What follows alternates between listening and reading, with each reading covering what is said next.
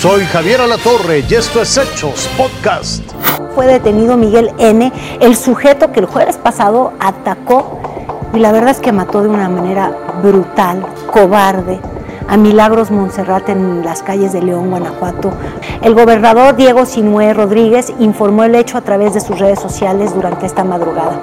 Me ha confirmado la Fiscalía General del Estado de Guanajuato eh, que el sujeto responsable se encuentra detenido. Agradezco el apoyo de la ciudadanía, de las autoridades locales de Guanajuato Capital y de la Fiscalía del Estado. Aquí la crónica. A Miguel N. lo detuvieron a 47 kilómetros de donde cometió el terrible homicidio de Milagros. Lo hallaron en una colonia de la ciudad de Guanajuato. Era desde la mañana del jueves el más buscado en el Bajío. En un presunto asalto que fue grabado por cámara de seguridad de un domicilio en León, quedó la evidencia del momento en que ataca y apuñala en cinco ocasiones a Milagros.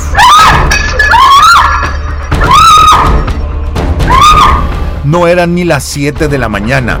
Milagros iba a su trabajo como lo hacía todos los días. El reloj de la cámara de seguridad marcaba las 6 de la mañana con 34 minutos cuando este criminal atacó a Milagros, provocándole heridas que terminaron con su vida. ¿Esta era la ruta que Milagros tomaba todos los días? Sí, sí, era, era, su ruta, pues lo, lo cotidiano, pues, este, de su casa hacia el trayecto caminaba tres, tres, cinco cuadras, llegaba a, su lugar de trabajo. Milagros murió desangrada en el lugar del ataque. Quedé con la persona este que le causó el daño a mi hermana y pues librar también a, otra, a otras este, mujeres. Tenía pues sus planes era tener este tiene su casa y tenía sus planes, pues sí, como cualquier persona, pues, tener su, su, formar su familia, este, superarse personalmente. Milagros murió el día en que cumplía 40 años. Pues eso vecino, o sea, de años aquí, toda la vida hemos vivido desde la infancia. La conozco, ya tenía 40 años, el día de ayer era su cumpleaños. Normalmente siempre salía, o sea, su horario de trabajo era esa hora. Por lo regular yo sí topaba con ella. La imagen se viralizó y al homicida lo identificaron como Miguel. También salió a la luz su posible domicilio.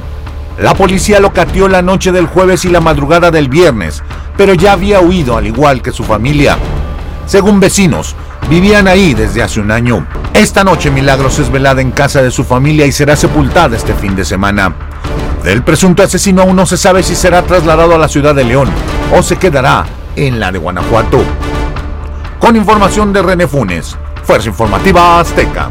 Y de este caso nos vamos al caso que también nos ha tenido a todos pues indignados y observando en San Luis Potosí. Finalmente ya fue vinculado a proceso Fernando N alias El Tiburón Obviamente le estoy hablando del sujeto que el pasado 31 de julio golpeó salvajemente a este muchachito, al trabajador de un restaurante de comida rápida en el estado de San Luis Potosí, como bien le decíamos. Además, ya se sabía que habían habido varios sucesos de violencia de este mismo sujeto, el tiburón, que está ahora en prisión preventiva y de ser encontrado culpable, pues sí, va a tener que enfrentar cargos de homicidio calificado en grado de tentativa y podría pasar años en la cárcel. Pero voy contigo, Naomi Alfaro, eh, ¿qué es lo que se espera ya?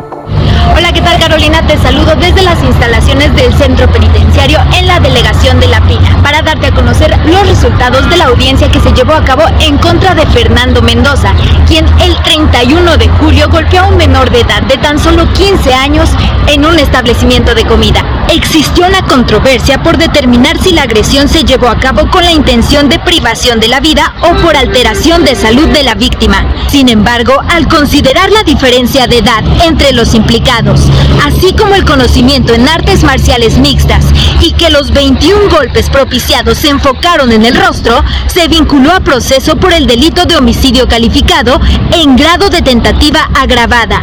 De igual manera, debido a la actitud del indiciado después del hecho, se determinó riesgo cautelar y presunción de fuga, por lo que se le impuso prisión preventiva justificada por tres meses, es decir, hasta el 11 de noviembre, que es el plazo para la investigación complementaria.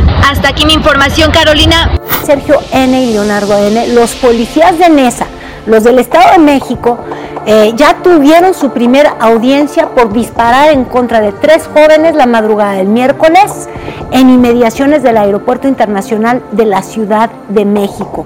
Los uniformados quedaron en prisión preventiva acusados de tentativa de homicidio calificado y ellos por su parte solicitaron la duplicidad del plazo para reunir pruebas a su favor. De los tres jóvenes a quienes ellos acusaban de ser delincuentes y que perseguyeron desde el Estado de México hasta la Ciudad de México, bueno, dos de ellos ya fueron puestos en libertad y una mujer pues continúa en una condición muy grave, muy crítica, hospitalizada eh, por un disparo que recibió.